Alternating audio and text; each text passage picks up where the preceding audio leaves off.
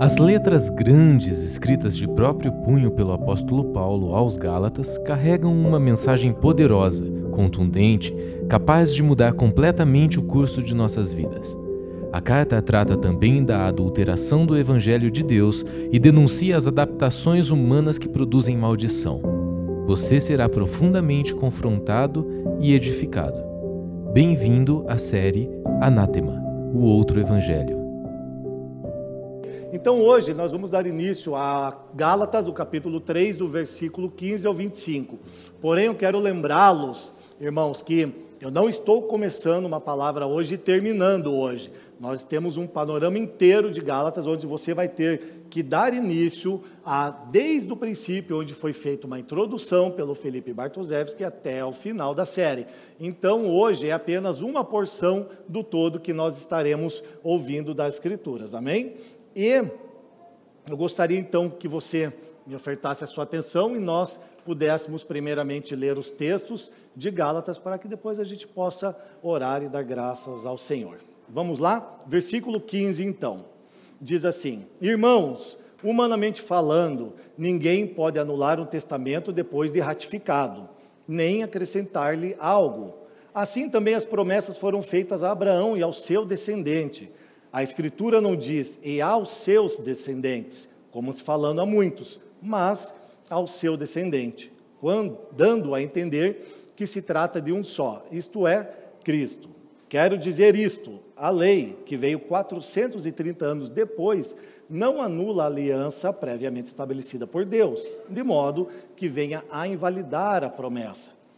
Pois, se a herança depende da lei, já não depende de promessa. Deus, porém, concedeu-a gratuitamente a Abraão, mediante promessa.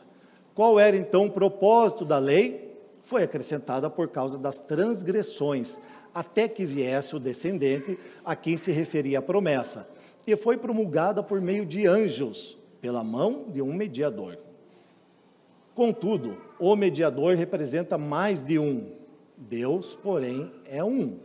Então, a lei opõe-se às promessas de Deus? De maneira nenhuma, pois se tivesse sido dada uma lei que pudesse conceder vida, certamente a justiça viria da lei. Mas a Escritura encerrou tudo debaixo do pecado, a fim de que a promessa, que é pela fé em Jesus Cristo, fosse dada aos que creem. Antes que viesse essa fé, estávamos sob a custódia da lei, nela encerrados, até que a fé que haveria de vir fosse revelada. Assim, a lei foi o nosso tutor até Cristo, para que fôssemos justificados pela fé. Agora, porém, tendo chegado à fé, já não estamos mais sobre o controle do tutor. Amém?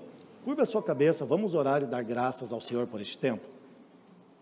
Senhor nosso Deus, bendito és tu, Deus e Pai de Jesus Cristo, o nosso Senhor.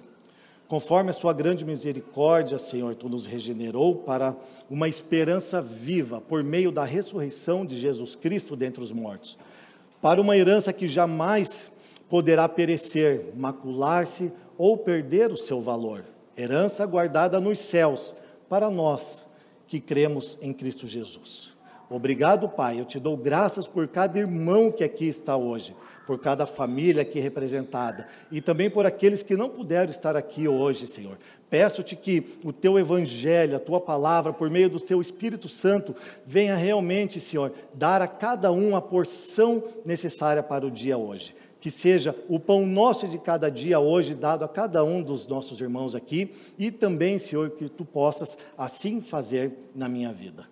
Em nome de Jesus, Pai, nós queremos te agradecer porque tu és bom, tua lei é santa e o Senhor vive para sempre. Que tudo seja para a honra e glória do teu nome, para a edificação da santa igreja de Jesus Cristo e para o bem do mundo. Amém. Graças a Deus. É, uma breve introdução, primeiramente, para que nós possamos só nos situar em onde nós estamos. Paulo está nos levando neste momento agora à conclusão de que a religião cristã é a religião de Abraão, por meio da fé, ok? E não a de Moisés mediante a lei. Então, a promessa que Abraão recebeu, ela está conectada ao proto-evangelho. Mas o que é o proto-evangelho citado lá em Gênesis 3,15? É a primeira indicação da intenção da redenção de Deus pós-queda do homem, pós-queda de Adão e Eva, quando falharam em obedecer a Deus de não comer aquele fruto. Então Deus ele poderia os destruir, mas ele não os destruiu naquele momento. Ou seja, se ele o destruísse, seria o que imputado uma justiça pura, não é verdade? Porque Deus é justo e poderia ter lhes condenado. Porém, Jesus lhes permitiu e ele agiu por si mesmo com graça. Ok? Então nós já estamos vendo que desde este momento de Gênesis, nós estamos vendo a graça de Deus operando já no homem e na mulher, de acordo com aquele pecado cometido. Agora, nesse tempo, é que foi prometido já o Salvador, que era quem que nós vemos ali? O descendente, que falava a respeito de Cristo, aquele que pisaria, que feriria a cabeça da serpente. Agora, Abraão foi salvo crendo no sacrifício futuro. Então veja, Abraão não viu Jesus Cristo morto, crucificado, ok? Então, mas ele olhava para o futuro e ele, por esta fé, ele foi salvo. Da mesma maneira, hoje, nós somos salvos olhando para o passado. Então veja, nós não vimos Jesus Cristo morto na cruz, mas nós olhamos para o passado e pela fé nós cremos, pelas Escrituras, pelo Evangelho, que Jesus Cristo realmente foi sacrificado. Então nós olhamos que, de uma maneira muito clara, que em nenhum momento a lei ela é salvífica, mas sim a graça de Deus. Amém? Então, Paulo está confrontando agora duramente os falsos mestres judaizantes, porque eles não aceitavam a justificação pela fé, sola fide. Eles não aceitavam e eles não compreendiam isso, porque é, eles ainda estavam muito dentro do que a lei era capaz de fazer pelos homens, de modo errado. Mas veja que não há conflito entre, entre Abraão e entre Moisés, entre a promessa e entre a lei. Não há conflito entre elas. Só que nós não podemos aceitar um, ou seja, a promessa, e rejeitar o outro, que é a lei. Nós rejeitamos a lei como um meio salvífico, mas não como cumprimento dos mandamentos de Deus. OK, irmãos? Então veja, se Deus ele é o autor de ambos, tanto da promessa oriunda a Abraão, como também da lei, Deus tem algum propósito para a sua lei, amém? E nós vamos compreender isso aqui hoje. Então, Paulo, ele está apresentando a sua réplica aqui, né, combatendo o legalismo, que é a crença de homens que podem se tornar aceitáveis diante de Deus, que pensam que podem se tornar salvos mediante o cumprimento da lei e não por meio do evangelho seguindo um conjunto de regras. E também contra o nomismo, que é a atitude de colocar a lei mosaica em pé de igualdade com o sacrifício de Cristo. Então, ele está combatendo ferozmente né, os judaizantes neste ponto. E ele fala o que depois? É, é, ou melhor, nós podemos ver como os judeus estariam falando ali aos Gálatas, mais ou menos assim: olha, é ótimo que vocês creiam em Jesus Cristo e que ele foi sacrificado pelos seus pecados, porém, vocês precisam permanecer nas leis de Moisés. Vocês precisam viver como Moisés viveu e como a lei exige. E esse é o grande problema. Mas qual é a réplica de Abraão, de Paulo? Ele aponta para Abraão e pergunta: quem é o pai dos judeus? Né? Ele fala: Abraão. Pois é, Abraão não foi justificado pelas obras, Abraão foi justificado pela fé. Então, a nossa salvação que Paulo está falando vem realmente de crer em Jesus Cristo e nada mais. Qualquer coisa complementada, um a mais ao Evangelho, torna-se maldito. Não é o Evangelho de Deus. Mas então, o que nós veremos agora aqui? Do versículo 15 ao versículo 18, que a lei não anulou a promessa. No versículo 19 ao 22, que a lei iluminou a promessa e fez com que ela se tornasse indispensável para nós. O que éramos quando estávamos sob a lei, do versículo 23 e no versículo 24, e no 25 a gente vai introduzir sobre o assunto do que nós somos em Cristo Jesus. Amém? Então, vamos para o versículo 15, fazer uma leitura, e aí nós avançamos aqui. Irmãos, humanamente falando, ninguém pode anular um testamento depois de ratificado, nem acrescentar-lhe algo. Então, Paulo já está trazendo um exemplo cotidiano aqui da nossa vida humana. É, ele chama atenção primeiro para o que a lei não pode fazer, ou seja, ela não pode anular um testamento e nem pode acrescentar-lhe algo. Então, o que acontece? Se nós pegamos hoje, nos dias de hoje, preste atenção, que ele diz, humanamente falando, nos dias de hoje, dentro de um testamento legal, ele não pode ser alterado. Mas, então, se eu pego por exemplo, tem duas mulheres, duas filhas, e ela tem uma mãe, e essa mãe vai deixar a, no testamento todas as suas riquezas, todas as suas posses para a filha mais pobre. E ela tem uma outra filha que é rica, mas essa rica ela não colocou em testamento. Então o que acontece? É, se a vontade de uma pessoa ela tem que ser cumprida mediante um testamento, quanto mais a promessa de Deus ela é imutável. Estão entendendo? Então a promessa de Deus é imutável e ela não pode ser alterada. Então, se humanamente falando, nas nossas leis humanas, isso já não pode acontecer, não pode haver alteração, quanto mais com Deus. Ou seja, nós vemos que Cristo mesmo, ele assinou um testamento com o seu sangue, quando ele foi pendurado no madeiro, seu sangue foi vertido para que todos aqueles que crescem nele fossem salvos mediante a fé. Amém? Então, ele foi o nosso substituto nesse dia. E ele realmente selou o testamento com sangue. Então, a lei, ela não tem poder para nos salvar, ok? É o Evangelho, por meio de Cristo Jesus, por meio da fé, que nos salva. Assim também, no verso 16, as promessas foram feitas a Abraão e ao seu descendente. A Escritura não diz e aos seus descendentes, como se falando de muitos, mas ao seu descendente, dando a entender que se trata de um só, isto é, Cristo. Então, como podemos saber que uma pessoa ela é justificada pelas, pela, pela fé e não pelas obras? É porque esse texto está falando que as promessas foram feitas a Abraão e ao seu descendente, Cristo. Então, é justamente por esse motivo que nós vemos que a salvação não é por obras, porque ela já havia sido previamente estabelecida pela promessa a Abraão. Então, Paulo ele está sendo muito taxativo aqui nesses primeiros quatro versículos, apontando para o que a lei não pode fazer. E ela não anula esse testamento, a promessa de Deus, ok? Então, se Abraão foi justificado pela fé, logo a sua descendência também será. E isso inclui também Moisés. Agora, parece que os judaizantes esqueceram esse ponto. Se Abraão foi justificado pela fé, logo todos aqueles que vêm pós Abraão também devem ser justificados pela fé e não pela obra, porque a lei, novamente, não tem poder salvífico, pois não foi por intermédio da lei que Abraão ou a sua descendência recebeu a promessa de ser herdeiro, e sim mediante a, justa, a justiça da fé. Agora veja só, a lei considerava os homens e as suas obras, enquanto a promessa leva em conta a graça de Deus e a fé. Ele nunca anulou nem modificou a sua vontade.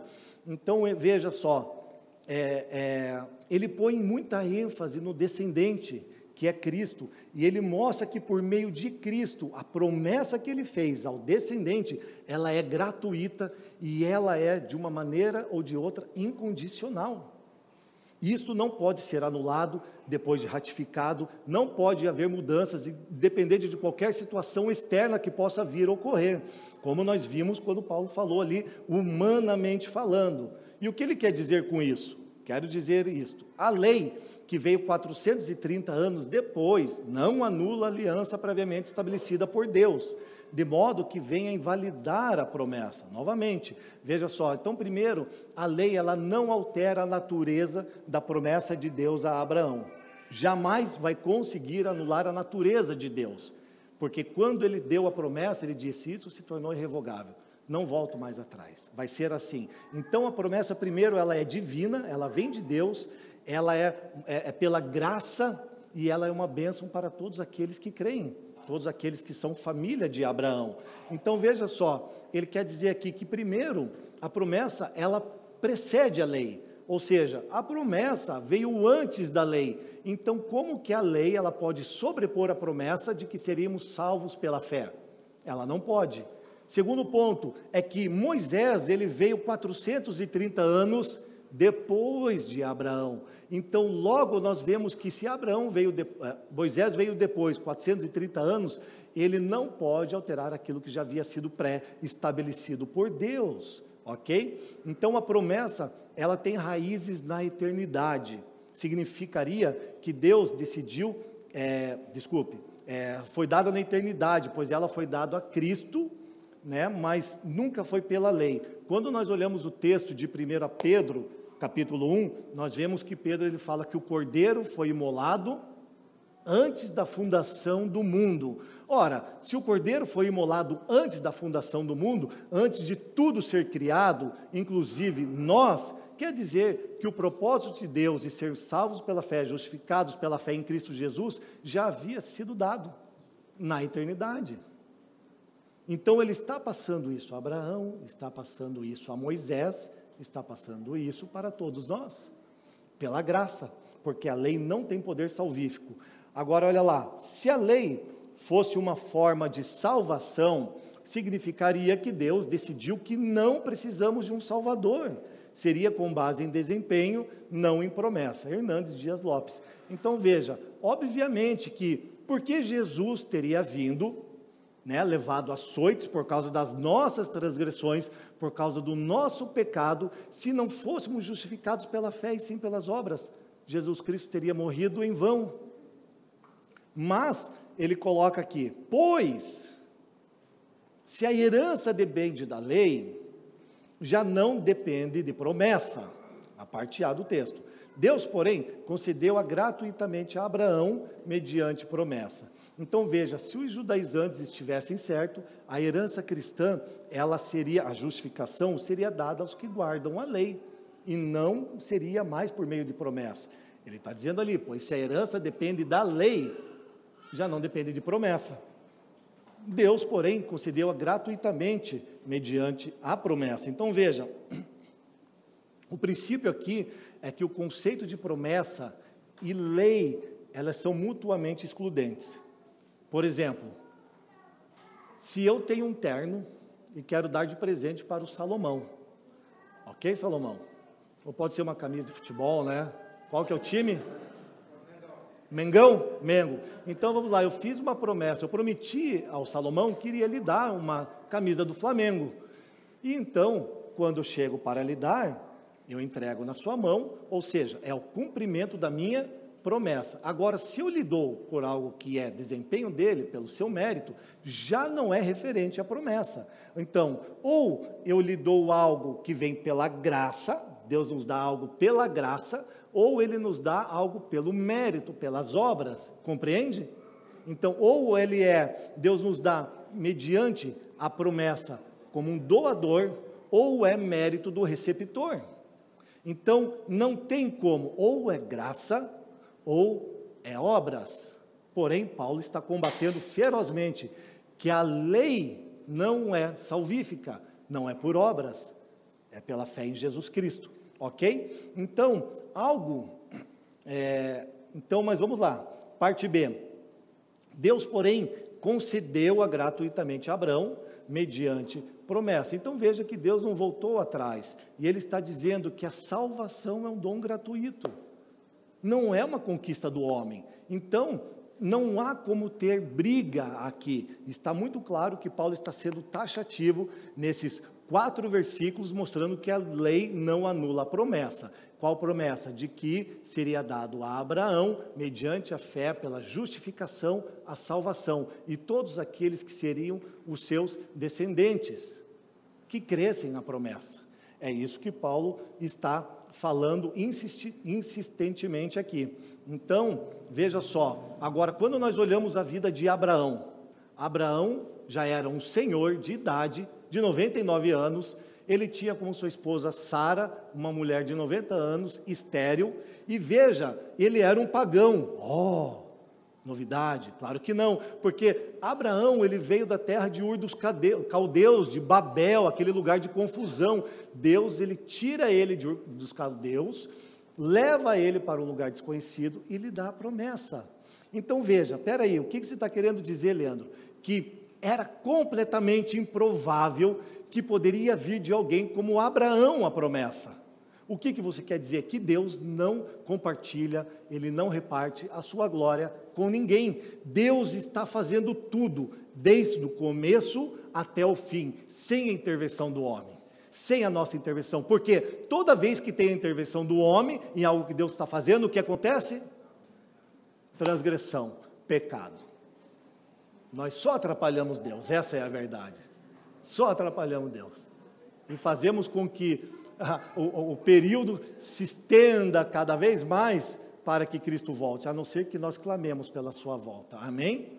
Amém. Vamos clamar pela volta de Jesus. Então veja, ele sempre fez tudo sozinho, sempre foi uma graça pura. Agora veja isso daqui, ó. Logo, John Stott diz: logo, todo pecador que confia no Cristo crucificado para ter salvação, independente de mérito ou boas obras, recebe a bênção da vida eterna e, portanto, herda a promessa de Deus feita a Abraão. Amém? Então, nós vimos aqui nesses quatro versículos que realmente a lei não anulou a promessa de Deus. Amém? Paulo está sendo enfático e insistente nesse ponto aqui com os Gálatas. Mas nós veremos agora aqui que ela iluminou essa promessa e ela tornou a promessa indispensável para cada um de nós. Versículo 19. Qual era então o propósito da lei? É aquela perguntinha que a gente sempre perguntou, né? Ou tem pessoas que ainda perguntam até hoje. Tá, mas qual o propósito da lei? Afinal, Jesus já não cumpriu a lei? Sim. Ah, então a gente não precisa mais viver debaixo da lei, não é verdade? Nós não precisamos mais seguir os mandamentos de Deus, porque já Jesus cumpriu e eu estou em Cristo, está tudo certo, ó, legal. Mas espera aí, então nós vamos jogar fora tudo que nós falamos aqui semanalmente nos nossos sermão, no nosso culto ao Senhor. Não, os mandamentos permanecem intactos. A lei do Senhor permanece intacta a nós. E é o que Paulo vai falar aqui, ó. Qual era então o propósito da lei? Ela foi acrescentada por causa das transgressões, até que viesse o descendente a quem se referia a promessa. Então veja, essa primeira parte aqui é como se nós pudéssemos ouvir os judaizantes é, é, é, dizendo, né, furiosos para Paulo, assim, mais ou menos assim, é, é, sua teologia, Paulo, funde tão intensamente com, com Abraão e com Cristo, que você está excluindo Moisés dessa história, você não está colocando a lei no seu evangelho, não tem espaço aí, Paulo, o que está acontecendo com, a tua, com o teu sermão, com a tua pregação? Me explica aí, né? Então, Paulo ele responde que, na verdade, nunca disse que a lei era desnecessária. Ele nunca retirou a lei da jogada. Eles que estavam entendendo mal Paulo. E ele fala isso repetidas vezes, que a lei ela não é salvífica. Mas então, quando ele fala que a lei foi nos dada por causa das nossas transgressões, a palavra para transgressões do grego é parabaseis, que significa faltas intencionais. Ou seja, até nisso nós somos intencionais, amém? Até nós, claro, família dos que creem, nós somos intencionais em tudo que fazemos, até no pecado que cometemos. Que dizemos que, ai, eu dei uma escorregadinha, irmão, eu pequei lá com a minha esposa, ai, porque eu fui lá e me embriaguei, ai, porque eu. Tem certeza que você escorregou? Isso não foi premeditado, porque as transgressões apontam que são faltas cometidas conscientemente, elas são intencionais, ok? Então as transgressões apontam o que Paulo está falando aqui para faltas intencionais. Então lembre, por que, que foi dada a, a, lei para nós? Por causa das nossas faltas intencionais contra Deus, por causa do nosso pecado. Então, veja só, Hernandes Dias Lopes, ele escreve assim, diz que a lei é como um espelho que mostra a sujeira do nosso rosto, mas ela não o remove. Então a lei ela tem o poder para nos mostrar o pecado, a sujeira que há em nós, mas você não consegue tirar. A lei não consegue tirar o pecado, a sujeira do nosso rosto. Agora entenda uma coisa: por que, que a lei foi nos dada de maneira primordial? Porque a lei colocou um limite ao homem para que não acontecesse como nos dias de Noé. E o que aconteceu nos dias de Noé? as pessoas estavam vivendo como autossuficientes e não andavam mais na presença de Deus. Eles não viviam na presença de Deus. Sempre viveram sem Deus. Então veja, é, é, ele fala sobre esse limite, sobre esta lei, para criar um limite para que o homem que estava vivendo em decadência e com entendimento superficial da graça, desde aquele tempo e muitos até hoje, é, é não negassem a lei. O homem está vivendo de forma decadente até os dias de hoje, como nos dias de Noé. E como foi nos dias de Noé? Estavam o quê? Bebendo e comendo estavam comprando e vendendo, estavam casando e dando-se em casamento. E Deus, ah, eu estou tranquilo, desde que eu me viro aqui, Deus está lá em algum lugar que eu não sei se é que Ele existe. É mais ou menos por aí, porque a nossa conduta de vida mostra que Deus não faz parte da nossa vida. Então ele está falando isso aqui, ó, em Gênesis 4 e 5 relata a transgressão da humanidade ter chego até Deus ao ponto de Deus falar assim que a minha, ele fala que a minha santidade não coabita com a transgressão. Então vem o dilúvio. Então, nesse tempo não havia lei. E o que, que Deus faz? Ele acaba com a raça da humanidade. Acabou com todo mundo. Sobrou ninguém. A não ser Noé. E Noé foi salvo por quê? Pela graça de Deus.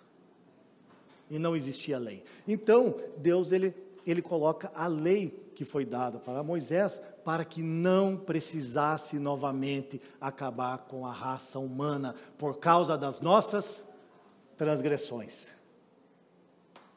A lei é um limitador do pecado, é um limitador da transgressão para que a gente não alcance os céus com o nosso pecado novamente. E eu nem vou entrar nesse ponto, mas se a gente olhar hoje, olharmos a, a, a crueldade dos assassinatos, a crueldade que estão fazendo com crianças, as guerras que estão acontecendo, eu não vou entrar nesse ponto. Olhem aonde está a maldade, mas digo, vejam, percebam que foi colocada uma lei para que não pudesse aumentar a maldade do homem, mas se não está aumentando com tudo isso que nós estamos vendo, o que era antigamente? Ou o que seria sem a lei, nós nos tornaríamos animais, ou pior do que animais, porque animal come para a sua sobrevivência. E nós matamos por prazer não é verdade? Então a lei aponta para a graça, ela limita o pecado e revela a santidade de Deus. Amém? Entendemos por que foi nos dada a lei? Perfeito, então. Vamos lá para a próxima citação. A função da lei nunca foi conceder. Vamos lá, vamos juntos. A função da lei nunca foi conceder salvação, mas convencer que precisamos ser salvos a lei vislumbrava Cristo, que perdoaria as nossas transgressões, violações da lei santa de Deus, por ser o descendente de Abraão. Amém? Fica muito claro porque a lei nos foi dada. Graças a Deus por Jesus Cristo. E na parte B desse mesmo versículo diz assim: E foi promulgada por meio de anjos, pela mão de um mediador. Verso 20. Contudo, o mediador representa mais de um. Deus, porém, é um. Então veja, esses versículos aqui eles são herméticos ao extremo, ou seja, como Pedro falaria de Paulo, eles são de dura compreensão os escritos de Paulo. Cara, é difícil de entender. Então é isso que está dizendo aqui. Eles foram interpretados de várias maneiras por vários estudiosos e eles não chegam num consenso final e único a essa passagem. Então vamos nos ater o que é uma ênfase principal aqui, ok? É, não dá para ficar inventando história, né? Vamos falar que os, os sábios também já falaram. Então, primeiro, a ênfase principal é que esse mediador, no verso 19, ele é realmente Moisés, e não há dúvida sobre o mediador aqui ser Moisés. Segundo, a lei veio de Deus para anjos e depois de anjos para Abraão, para, para Moisés, desculpe. Então veja, porque o texto está dizendo, contudo, ó, foi promulgada por meio de anjos, pela mão de um mediador. Então Deus dá a lei para os anjos, que passam para Moisés, que estabelece isso para o povo. Então veja que tem intermediários. É, por isso até que é dito que a lei ela é inferior à promessa Por quê? Porque quando nós olhamos a promessa, Deus ele dá diretamente a promessa a Abraão, não passa por anjos, não passa por mediador nenhum, ok? Então, provavelmente seja esse o significado do verso, do verso 20, onde diz: Deus, porém, é um. Versículo 21. Então, a lei opõe-se às promessas de Deus? Mais uma pergunta retórica, né? A lei opõe-se, a lei é contra as promessas de Deus? O que Paulo responde? De maneira nenhuma. Pois, se tivesse dado a lei, se tivesse dado a lei que pudesse conceder vida, certamente a justiça viria da lei. Então aqui Paulo, ele pode estar recordando aquele tempo em que ele viveu antes da sua conversão. Por quê? Paulo ele foi um fariseu satisfeito e orgulhoso nos seus próprios feitos, não é verdade? É, Gálatas 1,14 fala que ele, dentro da sua idade, ele era um dos mais zelosos, ele superava os daquela da sua idade, seguindo o judaísmo a ferro e fogo. Agora veja, isso até acontecer o quê? Até ele sentir o poder da lei sobre o pecado, sobre o seu corpo. E sobre qual era o pecado? que ele comenta ali, sobre a cobiça e sobre a inveja. Então, o pecado se apoderando da lei, ele diz: matou-me. Então, a lei é como uma arma na mão do pecado. Ele pega a lei e, pá, e mata o pecador. Então, a lei é culpada? Não, o culpado é o pecador. Porque o pecado toma a lei apenas para matar o pecador. A lei é santa, a lei é pura, e a lei de Deus é agradável, como já diz o salmista. Então a lei ela abriu os olhos de Paulo e revelou o quanto ele estava moralmente desamparado.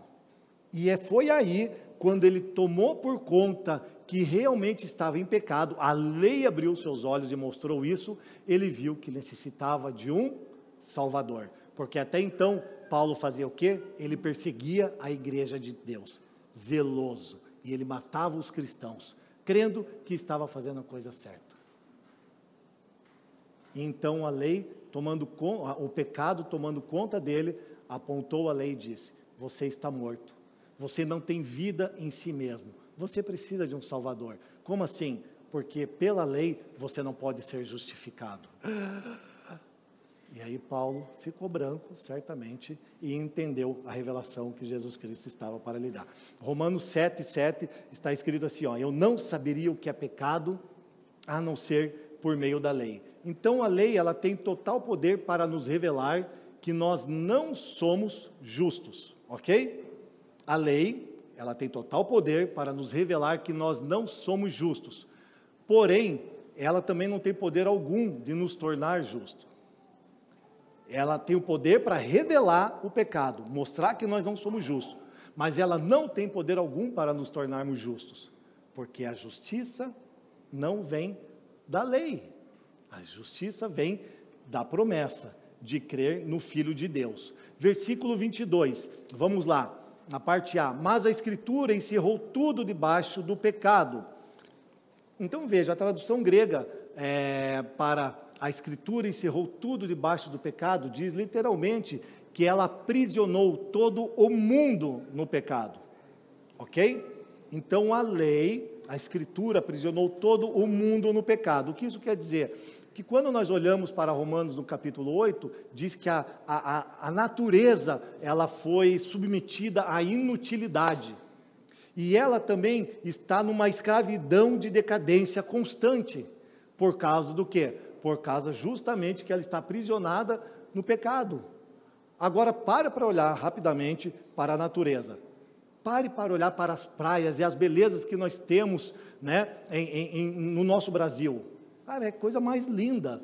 Mas se ela é linda e ela nos oferece ainda alimento da terra, se ela está em completa decadência dia após dia, imagine como que era no jardim, antes da queda. É inimaginável, né? Mas devia ser muito belo. O que nós contemplamos com os nossos olhos ainda não viram o que há de ser revelado por Jesus Cristo nesse tempo. Então veja, e Romanos 3, é, Paulo ele fala acerca da condição do homem, que o homem é podre, que o homem é mau, que sai veneno da boca do homem. Ou seja, que nós não é que nós somos ruins, o que é? Nós somos piores do que nós pensamos. Então veja, a, a, a, Escritura aprisionou todo mundo no pecado, não só a natureza em si, mas também a nós. E é isso que ele está falando aqui. Por meio da lei, vocês estão aprisionados. Vocês não podem usar a lei como meio salvífico, ok? Porque vamos olhar aqui qual é o poder e a fraqueza da lei. Olhem comigo aqui. Qual é o poder da lei? Deixa eu ler primeiro aqui tomar um golinho de água. Vamos lá, o poder da lei é revelar o pecado do homem. Qual a fraqueza da lei? Não remover o pecado do homem. O poder da lei é condenar o homem, mas a fraqueza da lei é que ela não consegue justificar o homem. O poder da lei é aprisionar o homem, a fraqueza da lei não libertar o homem.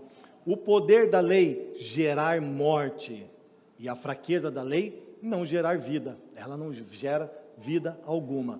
Vamos para a citação de John Stott, onde ele diz assim: Só depois que a lei tiver nos ferido e nos destruído, é que admitiremos a necessidade do Evangelho para curar nossas feridas.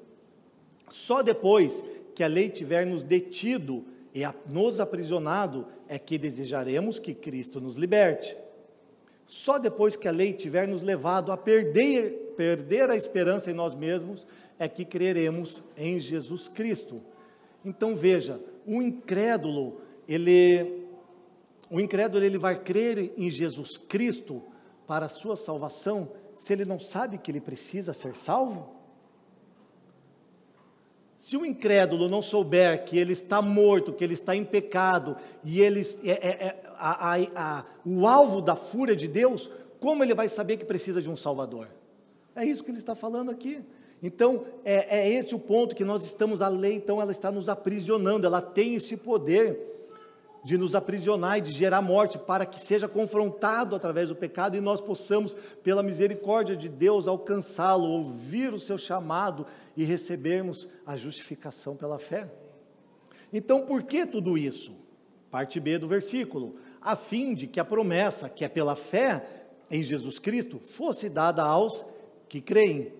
Então, para os Gálatas ouvirem que são pecadores e as suas obras, que as suas obras não importavam, mas que se eles crescem, eles seriam salvos. Então, a promessa, ela é indispensável, mas a lei está trabalhando junto com a promessa. Mas nós vamos já chegar lá, porque a lei, ela prepara o caminho para a fé. A lei, ela asfalta o, o, a rua e forma uma ponte até Jesus Cristo. Veja, para que nós possamos chegar a Jesus Cristo, nós precisamos passar pelo, pelo, pela lei de Moisés. O que você quer dizer com isso, Leandro? Vamos ver esse quadro aqui, porque a promessa de Deus, ela foi recebida por Abraão, ela foi confirmada por Moisés, amém? É o que nós estamos vendo, e completada por Cristo.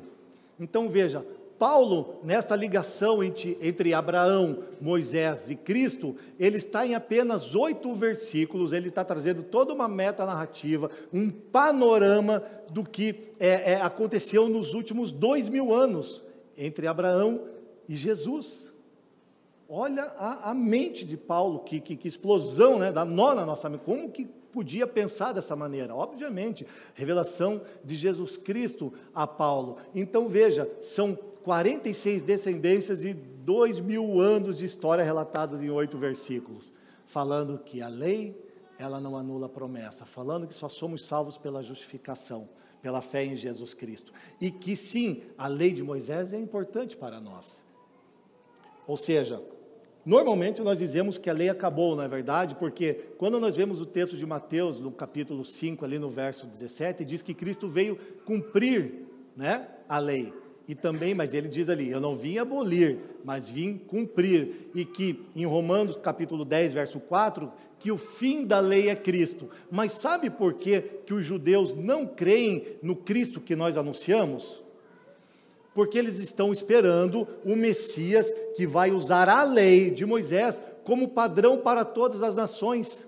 Mas nós dizemos o que muitas vezes? Não, Cristo agora, ele, ele, ele venceu, nós fomos salvos e acabou a lei.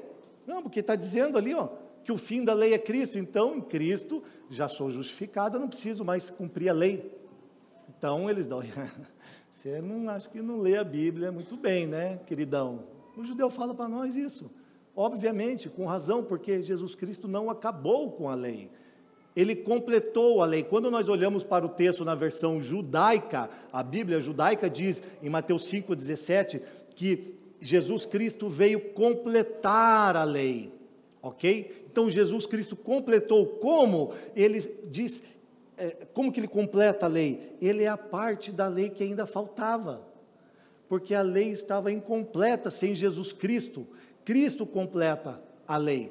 Como fazendo isso?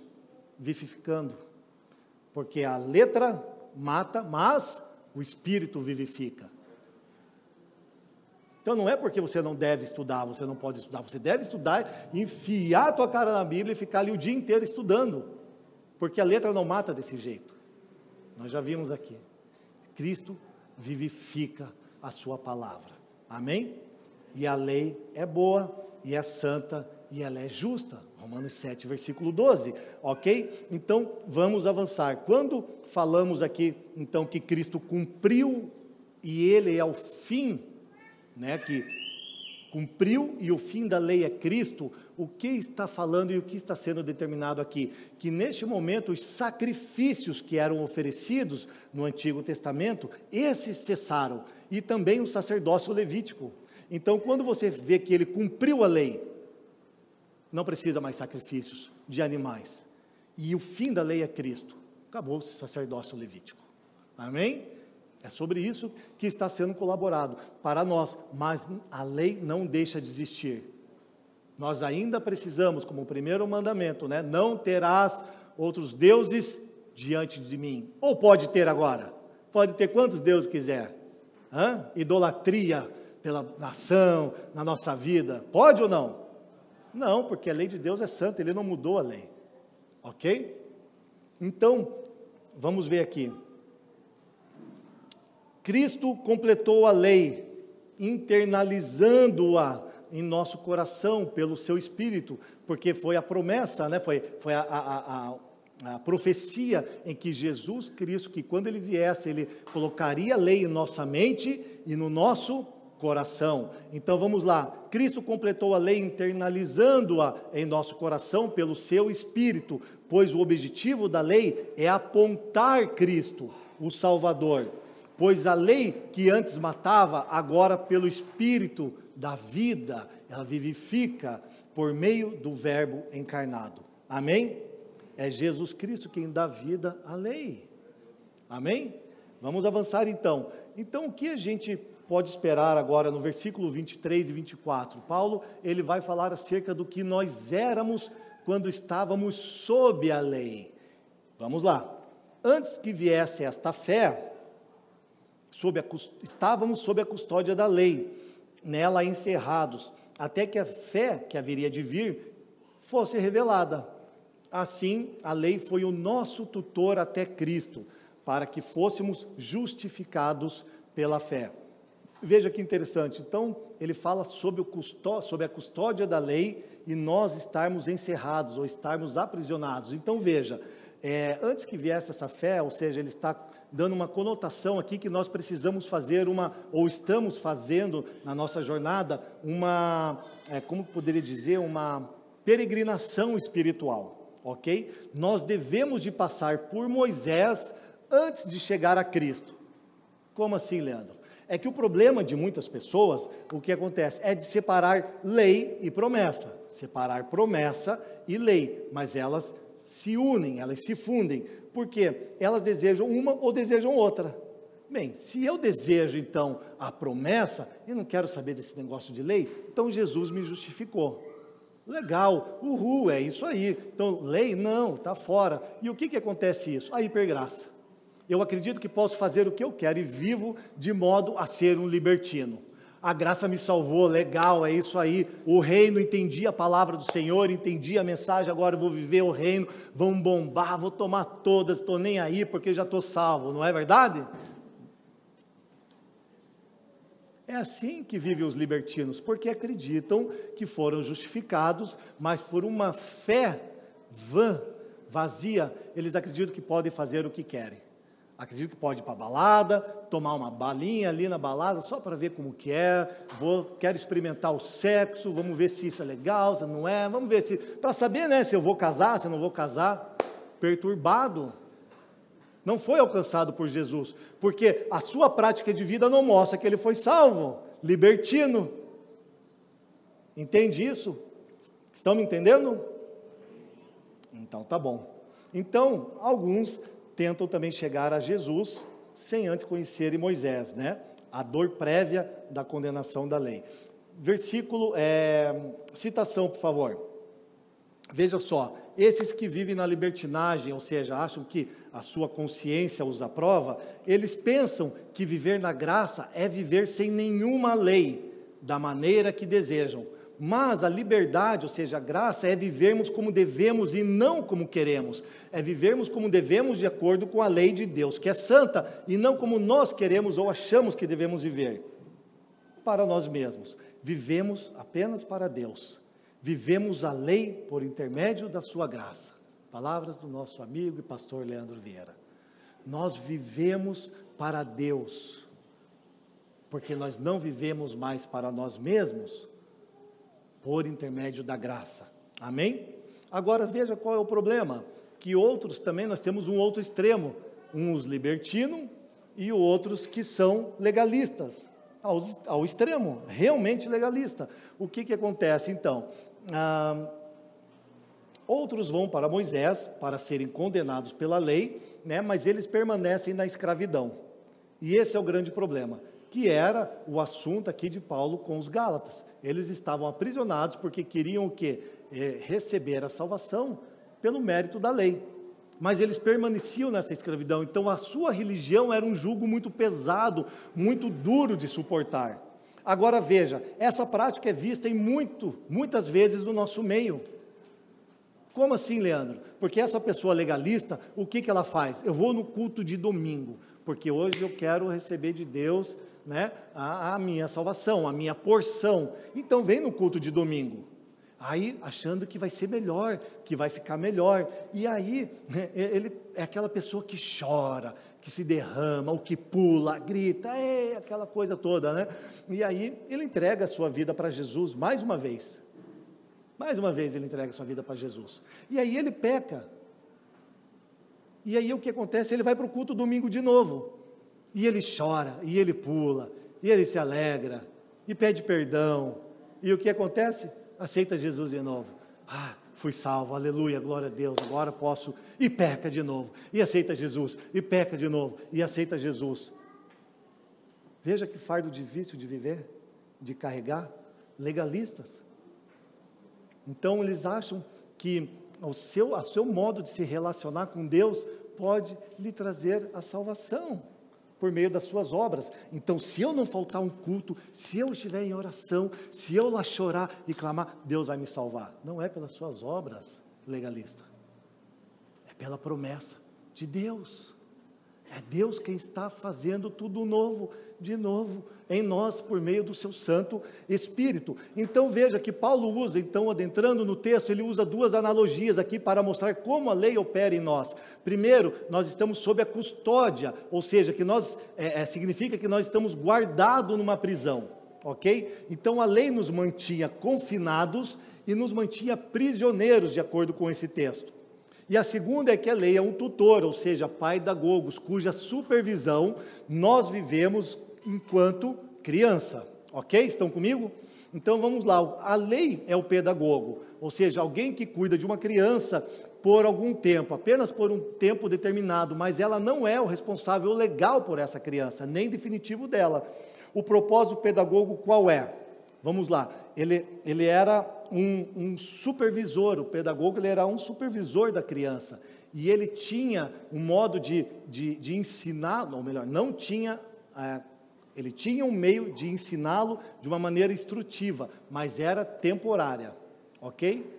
Então é como nos tempos de Paulo, ele mostra um exemplo que é um escravo, um escravo que era, é, era muito bem educado, né? E ele supervisionava os filhos para o pai. E ele também o disciplinava. Agora veja, se a lei ela é como um guarda que tem a tutela de uma criança, então obviamente ela vai restringir essa liberdade. Não é verdade? Ela também, só que essa criança ela não vai ter o que relacionamento íntimo e pessoal por causa do tutor. E também ela vai se basear em recompensas e castigos. Veja você, digamos aqui que você, é, vamos falar de nós, não dos nossos filhos, vamos falar de nós quando éramos crianças, quando nós íamos para a escola, quando nós éramos crianças, lembra que o professor muitas vezes falava para nós o quê? Ó, terminem a tarefa até tal hora, porque se vocês terminarem a tarefa até essa hora, eu mando vocês mais cedo para o recreio. Não é verdade? Quem já, já viveu assim na escola? Levanta a mão para me ouvir, para me ver. Bastante gente. Então, era mais ou menos assim, ou seja, estava se baseando que num relacionamento por recompensas. É isso que se baseia um relacionamento com o tutor. Ou era por castigo, ou seja, camarada, se você não terminar a lição até o sinal bater, você perde o teu recreio. Entende? Então o tutor, ele está fazendo o quê? Ele está cuidando de crianças até a sua fase adulta, para que ele possa ser livre desse tutor. Amém? Então, o pedagogo tem esse propósito instrutivo, ou seja, e o tutor, o que ele faz? Ele aponta para algo, não para uma vida, ele aponta.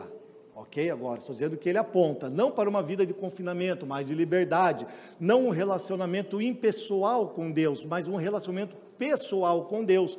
Por isso que nós falamos que está ligado a Abraão, a Moisés e a Cristo, ok? E não a imaturidade, mas a maturidade de caráter. Ele está apontando para que essa criança seja formada, para que ela seja plena em maturidade para chegar até Cristo. Por isso, o restante do versículo diz: até Cristo. Então, a lei precisava nos aprisionar e nos instruir até Cristo nos libertar. Assim nós poderíamos ser justificados. A lei estava nos prendendo, nos aprisionando, até Cristo vir e nos justificar. Amém? Então, vamos para o próximo, próxima citação. Depois de dar a promessa a Abraão, Deus deu a lei a Moisés. Por quê? Tinha de piorar as coisas antes de poder melhorá-las. A lei expôs o pecado, provocou-o, condenou-o. O propósito da lei era erguer a capa de respeitabilidade do homem e revelar como ele era de fato por baixo. Pecador, rebelde, culpado, subjulgamento de Deus e impotente para se salvar. Ainda hoje, a lei deve ter permissão para cumprir a tarefa dada por Deus. Então, precisamos passar pela lei para chegar até Deus, ela tem que cumprir a sua tarefa. E um dos grandes erros da igreja contemporânea é a tendência de amenizar o pecado. Nenhum homem jamais soube apreciar o evangelho até que a lei lhe fosse revelada primeiro. Só contra a escuridão do céu noturno, densa como tinta, as estrelas começam a aparecer e só contra o fundo escuro do pecado e do juízo o evangelho reluz. Amém? Então Deus quer cumprir a sua tarefa, mostrar o pecado em nós, mostrarmos que nós somos impotentes e que sem Deus nós não conseguimos ser salvos. Porque toda vez que nós entramos na história para ajudar a Deus, nós pioramos a situação. Amém? Ok. Agora, porém, tendo chegado à fé, já não estamos mais sob o controle do tutor. Então veja que essa expressão agora, ela ressalta que o que nós somos é bem diferente do que nós éramos quando estávamos debaixo da tutela, ok? Então, o Evangelho ele nos permite honrar a Deus, honrar a lei de uma maneira em que os legalistas eles não conseguem. Porque agora nós obedecemos a lei porque nós fomos salvos por Deus. e não para sermos salvos. Então, a nossa maneira de servir a Deus e de honrá-lo é realmente internalizando a lei em nosso coração, porque o Espírito fez isso em nós, Espírito de Cristo, e nós vamos viver de acordo com a sua lei. Porque a lei não está em desacordo com o Evangelho, antes, ela aponta para o Salvador, porque ela mostra o nosso pecado e que nós não conseguimos salvar a si próprio. Nós precisamos de um Salvador. E esse, e esse é o modo que nós o faremos para nos tornarmos filhos maduros. É isso que o tutor está fazendo. Sob essa tutela, ele está realmente trabalhando em nós, ok? Para que nós possamos alcançar uma maturidade, nos tornarmos filhos maduros de Deus. Vamos para o último versículo, último, última citação. Vamos ler juntos, por favor? Em, em alta voz. A menos que vejamos quão impotente e grandes pecadores somos, a mensagem da salvação não empolgará ou libertará, a menos que saibamos quão grande é a nossa dívida. Não podemos fazer qualquer ideia de quanto foi profundo o pagamento de Cristo. Se pensarmos que não somos tão mal assim, a ideia da graça nunca nos transformará. A lei nos mostra que somos piores do que imaginamos. A graça nos mostra que somos mais amados do que imaginamos. Elas trabalham juntas para levar os pecadores ao Salvador. Amém? Vocês creem naquilo que vocês leram? Eu também. Então, irmãos, que nós possamos realmente compreender dentro dessa porção das Escrituras, que o Senhor nos deu mais uma vez um alimento. O pão nosso de cada dia nos dai hoje. E aquilo que nós vamos fazer segundo aquilo que ouvimos é muito importante no dia a dia nas nossas vidas. Precisamos sim saber que nós somos pecadores, mas que em Cristo Jesus nós somos amados e herdamos a promessa que foi dada a Abraão, a justificação por meio da fé e não pelas obras. A lei mostra isso pelo Evangelho. Amém? Obrigado por nos ouvir. A Família dos que Creem é uma igreja local em Curitiba comprometida com o Evangelho e a vida em comunidade. Para nos conhecer melhor e manter contato, acesse famíliadosquecreem.com.br.